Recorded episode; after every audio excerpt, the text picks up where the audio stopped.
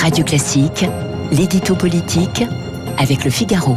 Il est 8h16 sur l'antenne de Radio Classique, on a pris un peu de retard, mais c'était pour la bonne cause. Bonjour Guillaume Tabar. Bonjour Renaud.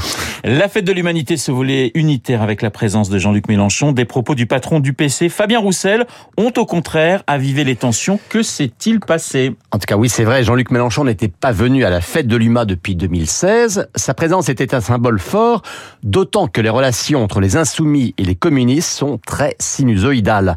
Euh, contrairement à 2012 et 2017, les communistes, on le sait, n'ont pas soutenu Mélenchon à la dernière présidentielle, euh, leur euh, présentant leur propre candidat et d'ailleurs, le leader insoumis leur continue de leur en vouloir parce qu'il considère que sans les 2,3% de Fabien Roussel, eh bien, c'est lui et pas Marine Le Pen qui aurait été au second tour.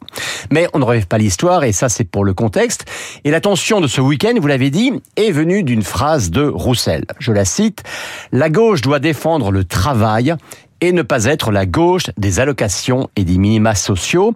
Euh, cette phrase lui a valu les foudres, pas uniquement de Mélenchon, mais d'une grande partie de la gauche, des écologistes, des socialistes, pour qui cette opposition du travail aux prestations sociales, ou pour le dire autrement, à l'assistanat euh, correspond plutôt au discours traditionnel de la droite ou du macronisme. Alors c'est vrai que ces mots sont surprenants hein, dans la bouche d'un dirigeant d'une gauche qui se pose en, en, défenseur de la protection sociale tout de même.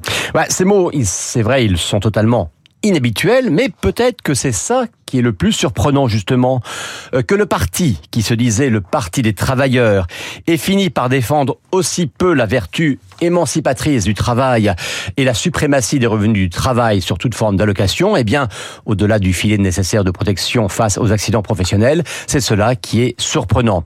Et tout cela a une incidence sociologique et électorale.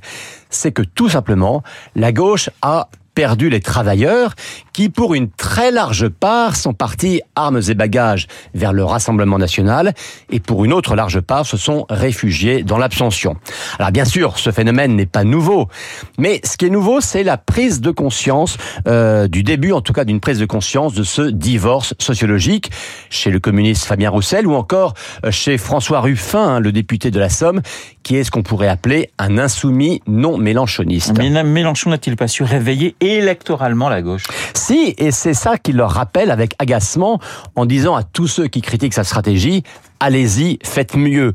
Mais quand pour se justifier, il rappelle qu'il arrive en tête chez les chômeurs, chez les titulaires d'un CDD, chez les moins de 26 ans ou dans ce que l'on appelle pudiquement les quartiers, eh bien, il souligne en creux que son socle électoral, précisément, n'est pas le centre de gravité de la France qui travaille.